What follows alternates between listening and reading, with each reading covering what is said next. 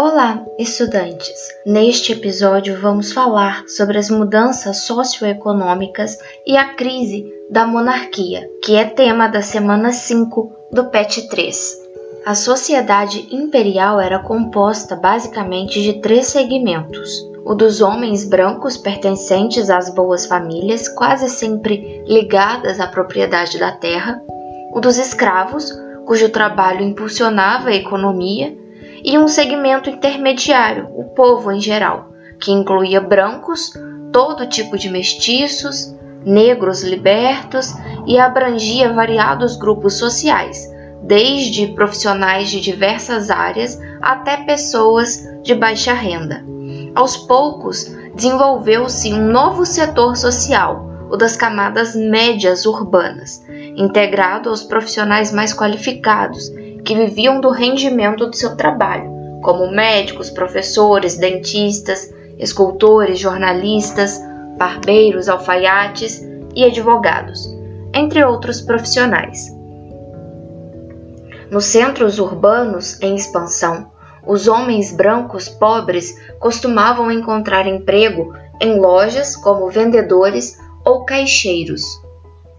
Os mestiços, em geral, trabalhavam como alfaiates, costureiros, artesãos de todo tipo.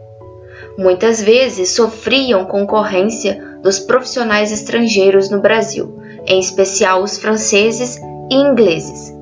Essa gente encontrava poucas possibilidades de ascensão na sociedade imperial, rigidamente estratificada. Por isso, as camadas populares e médias urbanas logo passaram a exprimir sua insatisfação com o regime imperial. Em 1844, um decreto do ministro da Fazenda Manuel Alves Branco gerou uma significativa modificação na política alfandegária brasileira, que beneficiava a Inglaterra desde os tratados de 1810. A tarifa Alves Branco aumentou os impostos cobrados para cerca de 3 mil artigos importados. Se houvesse um similar nacional, o produto importado pagaria imposto de 60%. Caso contrário, o percentual seria de 30%. A política alfandegária adotada inicialmente para tentar resolver a questão orçamentária serviu de incentivo para uma produção industrial em razão do protecionismo que havia se instalado.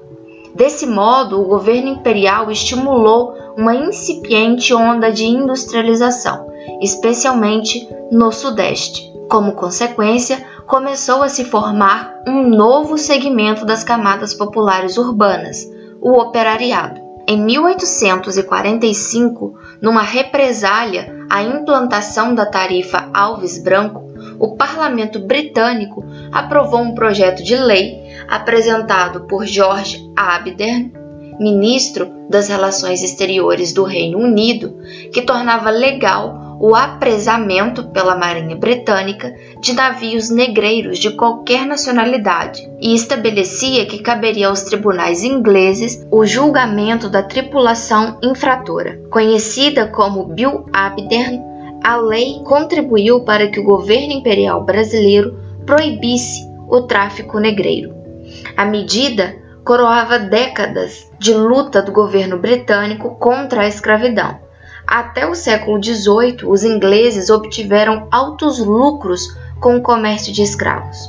Porém, depois da Revolução Industrial, que resultou no aumento extraordinário da produção de mercadorias, eles passaram a defender o fim do comércio de escravos e também da escravidão.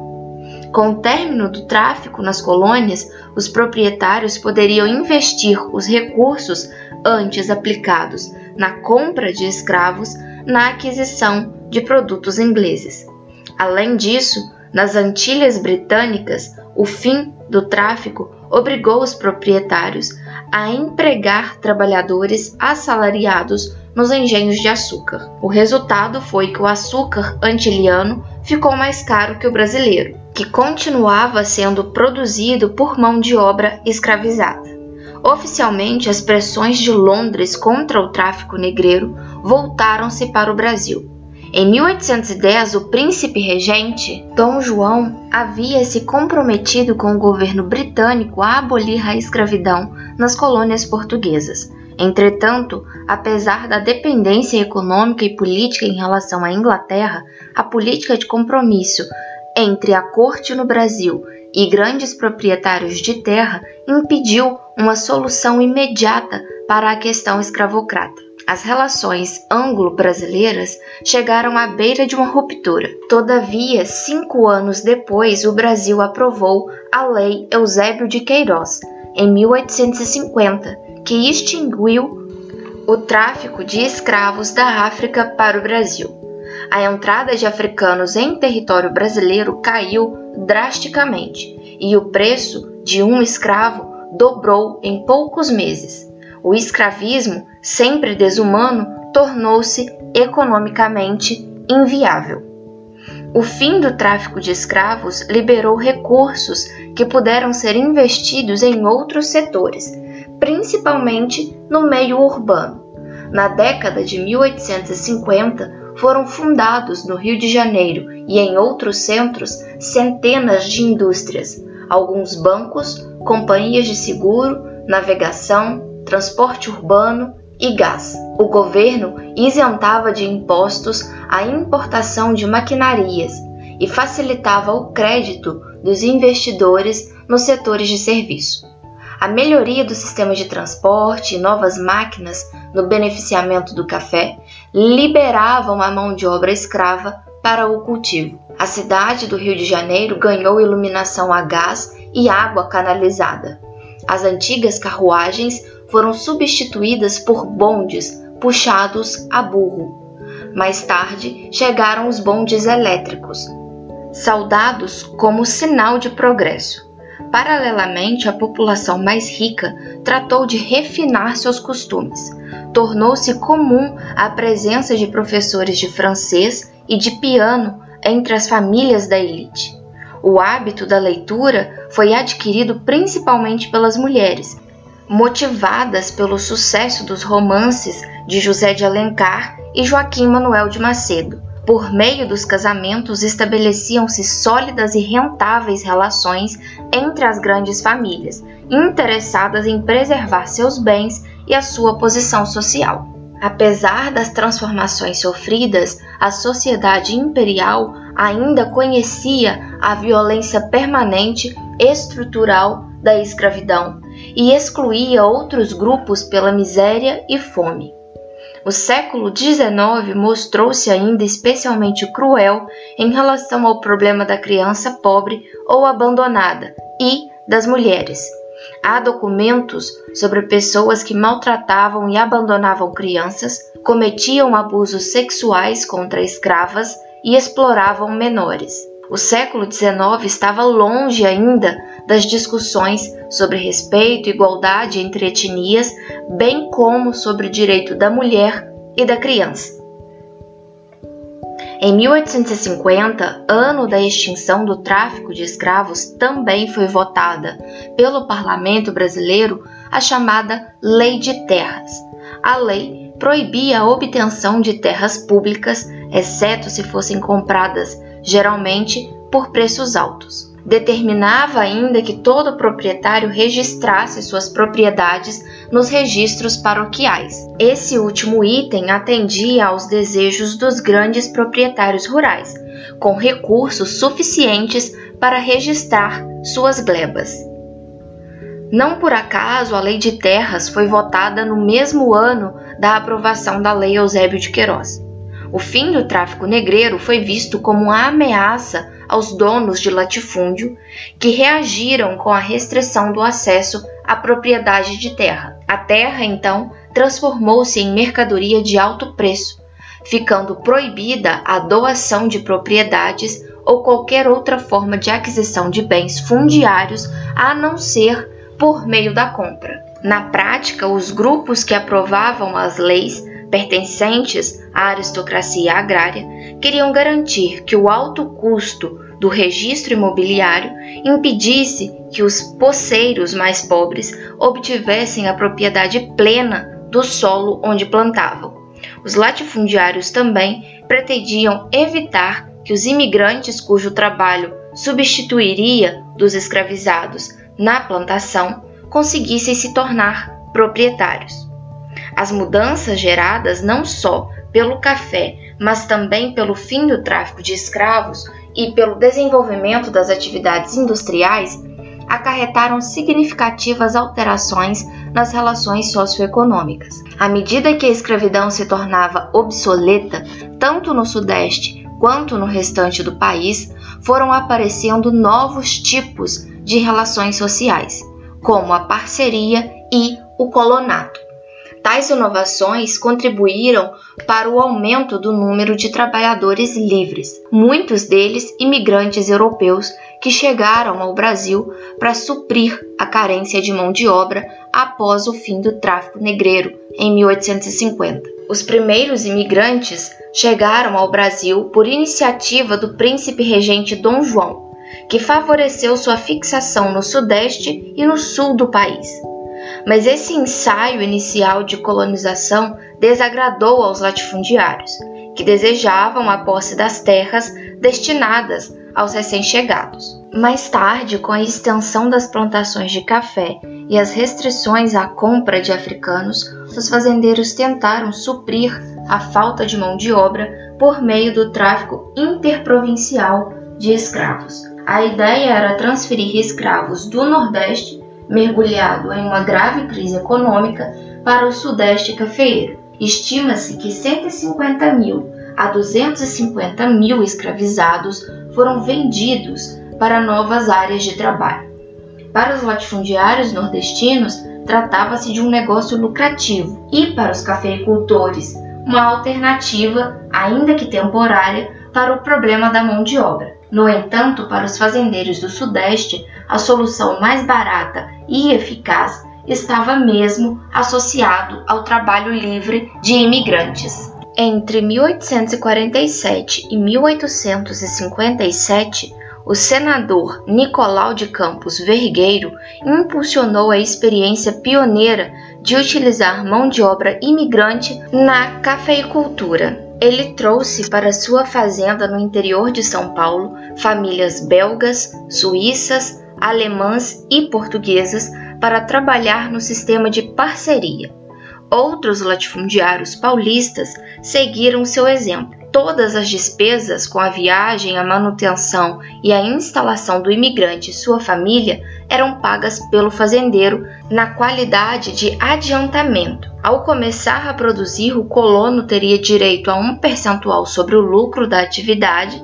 Além disso, poderia parcelar o saldo da dívida com o proprietário, pagando 6% de juros a mais.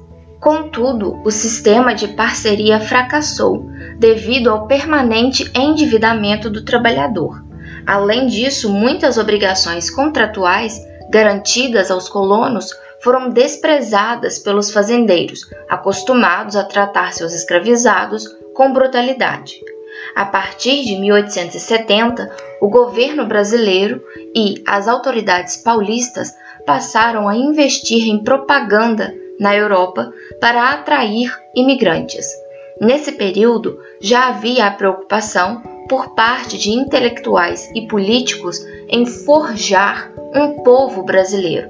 A vinda desses imigrantes respondia aos desejos de branquear a população brasileira no intuito de equipará-la à população das grandes nações europeias.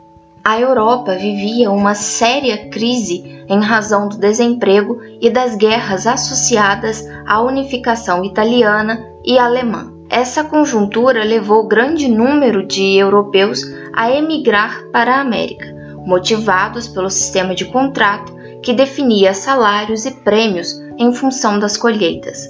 No fim do Império, havia cerca de 350 mil imigrantes no Brasil, em geral concentrados nas áreas cafeeiras. O Paraguai tornou-se independente em 1811, com o desmantelamento do vice-reinado do Prata. Mas as elites argentinas, que pretendiam manter a região sob seu controle não reconheceram a soberania do Paraguai e bloquearam a navegação dos navios paraguaios pela Bacia do Prata, prejudicando o comércio exterior no novo país. Em 1813, José Gaspar de França assumiu o governo e conduziu o Paraguai com mãos de ferro durante décadas. França tinha o objetivo de superar o isolamento comercial por meio do desenvolvimento autônomo do país, isso é, sem depender de capitais externos. Após sua morte, o governo passou a Carlos Antônio Lopes, que deu continuidade ao projeto de desenvolvimento autônomo. As indústrias foram incrementadas com investimentos públicos, configurando uma economia e uma organização político e social baseadas na ditadura, na estatização e na pequena propriedade. Em 1862, Francisco Solano Lopes sucedeu ao pai na presidência paraguaia, disposto a prosseguir com o envolvimento do país na política platina. No Uruguai, duas facções políticas, a dos blancos e a dos colorados, disputavam o poder que na época se encontravam nas mãos dos blancos. Lopes apoiou os blancos, decidido a aproveitar a instabilidade platina para reforçar a presença política e econômica de seu país. O governo brasileiro, por sua vez, estava ao lado dos colorados. A Argentina, governada desde 1861 por Bartolomeu Mitre, também apoiava os colorados. A oportunidade esperada por Lopes veio em 1864, quando uma frota brasileira seguiu para o Uruguai em apoio aos colorados, que organizavam guerrilhas contra o governo branco. Lopes se ofereceu para mediar a crise, mas sua proposta foi recebida com sarcasmo pelos brasileiros e argentinos. Em novembro, a esquadra imperial bloqueou Montevideo. Em represália, Lopes ordenou que uma canhoneira aprisionasse no rio Paraguai o navio brasileiro Marquês de Olinda, que se dirigia a Cuiabá e transportava o presidente da província de Mato Grosso. Logo em seguida, o ditador paraguaio rompeu relações com o Brasil, proibiu a navegação brasileira em águas paraguaias e invadiu a província de Mato Grosso. Era o início da Guerra do Paraguai. Em 1865, os paraguaios invadiram a província argentina de Corrientes e dali pretendiam alcançar o Rio Grande do Sul e o Uruguai. Lopes esperava obter apoio da população local e também dos habitantes da vizinha província de Entre Rios, controlada pelo estancieiro Justo Urquiza. Acreditava ainda que o governo central argentino permaneceria neutro no conflito e que o Brasil, ameaçado em Mato Grosso e no Rio Grande do Sul, desistiria de intervir no Uruguai. Mas esse projeto estratégico fracassou. Em janeiro de 1865, apoiados pelo Brasil, os colorados retomaram o poder no Uruguai. Em março, o Paraguai declarou guerra à Argentina. Em maio, o Brasil, a Argentina e o Uruguai assinaram o Tratado da Tríplice Aliança. Essa derrota diplomática deixou Lopes isolado e abalou sua política militar. Assim, as tropas paraguaias que invadiram o Rio Grande do Sul em junho de 1865 alcançaram algumas vitórias iniciais, mas ficaram totalmente isoladas depois que a frota brasileira destruiu a quase totalidade dos navios paraguaios na Argentina, na Batalha do Riachuelo, no Rio Paraná. Assim, eles perderam o controle do rio, sua única via de acesso ao exterior. Sem abastecimento, as tropas paraguaias em território gaúcho renderam-se em setembro de 1865. Seriam necessários mais cinco anos de lutas até a vitória dos aliados. Em 1 de março de 1870, Lopes foi derrotado e assassinado no combate de Cerro Corá. Ao terminar a guerra, o Paraguai se encontrava arrasado. Perdera todo o seu exército, até então o mais preparado da América do Sul, e quase metade da população. Segundo o historiador Boris Fausto, as estimativas são de que o número de habitantes, 406 mil em 1864, tenha caído para 231 mil em 1872. A maioria dos sobreviventes eram idosos, mulheres e crianças. Além disso, relacionada às transformações que ocorriam no Brasil imperial, uma questão desencadeou discussões intermináveis e apaixonadas em toda a sociedade: a abolição da escravatura. A discussão para saber se o trabalho escravo poderia ser responsável pelo atraso do país diante das evoluídas nações europeias ocupou jornalistas, escritores e políticos. Sem dúvida, a mancha do escravismo desfigurava a imagem moderna e civilizada que o império se preocupava em manter. A transição do trabalho escravo para o trabalho livre representava uma exigência da expansão capitalista. Os ingleses, pioneiros na Revolução Industrial e na luta contra o tráfico negreiro, tinham consciência de que o escravismo era uma entrave à expansão dos mercados consumidores de seus produtos e, desde o início do século XIX, exerciam forte pressão para colocar fim a esse obstáculo. As pressões externas aliavam-se às pressões internas decorrentes do próprio desenvolvimento urbano. Nas cidades, a contratação de trabalhadores livres se mostrava bem mais lucrativa do que o recurso à mão de obra escrava. Tudo isso favoreceu a aprovação de uma série de leis que restringiram gradativamente a esfera de ação do escravismo. A primeira, em 1850, foi a Lei de Eusébio de Queiroz, que proibiu o tráfico negreiro. Em 1871, a chamada Lei do Ventre Livre, que assegurou a liberdade dos filhos de escravas que nascessem após o início da vigência da lei.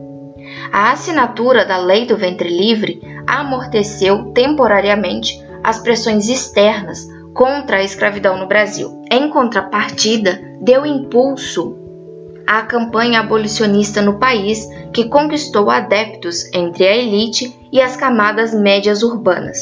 Em 1880, foi criada a Sociedade Brasileira contra a Escravidão, liderada por Joaquim Nabuco e seus abolicionistas. Em 1883, José do Patrocínio e outros militantes fundaram a Confederação Abolicionista, unindo diversas associações anti-escravistas. Na década de 1880, foi marcada por intensos debates na imprensa sobre a questão. A maioria dos líderes abolicionistas conduziu sua campanha dentro da lei e da ordem. Os mais devotados, porém, não hesitaram em apoiar fugas e mesmo rebeliões de escravos. Entre os que procediam desse modo estavam José do Patrocínio, Antônio da Silva Jardim, abolicionista e republicano radical, e Luiz Gama, um mulato nascido livre, mas vendido como escravo na infância, Luiz Gama conseguiu recuperar a liberdade e se tornou jornalista e advogado. Em sua atuação nos tribunais, conseguiu libertar mais de mil escravizados.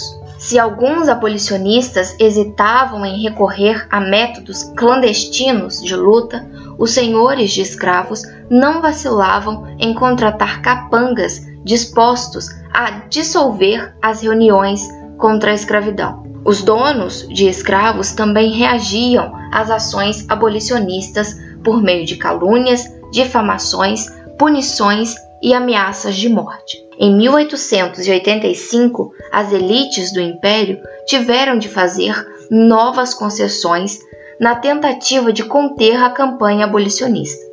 Foi assinada a Lei Saraiva de Cotegipe, ou Lei dos Sexagenários, que dava liberdade a todos os escravos com mais de 60 anos. Muitos abolicionistas a escolheram como uma brincadeira de mau gosto, já que a lei estabelecia que os libertos deveriam trabalhar mais de três anos para os senhores para indenizá-los pelo prejuízo.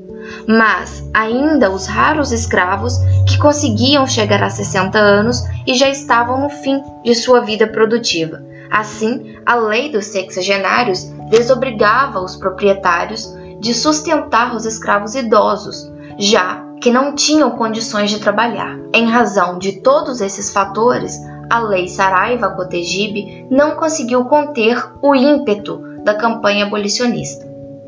Em 1887, o Marechal Deodoro da Fonseca, um dos principais líderes do exército, enviou um documento à princesa Isabel, filha de Dom Pedro II, comunicando que militares se recusariam dali em diante a perseguir escravizados. No mesmo ano, a Igreja Católica pronunciou-se pela primeira vez em favor da abolição. Finalmente, em 13 de maio de 1888, a princesa Isabel, regente do império, na ausência do pai, que se encontrava na Europa, assinou a Lei Áurea, libertando os escravizados no Brasil. Após a abolição, a vida dos negros não sofreu muitas alterações, uma vez que não houve a preocupação de integrá-los à sociedade. Alguns ex-escravos plantaram pequenas roças de subsistência, outros conseguiram empregos precários nas regiões rurais ou então seguiram para as cidades como Rio de Janeiro. Como o mercado de trabalho na região da capital não conseguiu absorver todo o contingente, foi grande o número de desempregados e subempregados. E assim vamos finalizando este episódio. Desejo bons estudos. Até a próxima!